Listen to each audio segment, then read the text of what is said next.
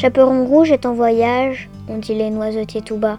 Loup aux aguets sous le feuillage n'attendait plus au coin du bois. Plus n'échéra la bobinette lorsque d'une main qui tremblait, elle tirait la chevillette, entendant déjà son bouquet. Mère Grand n'est plus au village, on l'a conduite à l'hôpital, où la fièvre dans un mirage lui montre son clocher natal.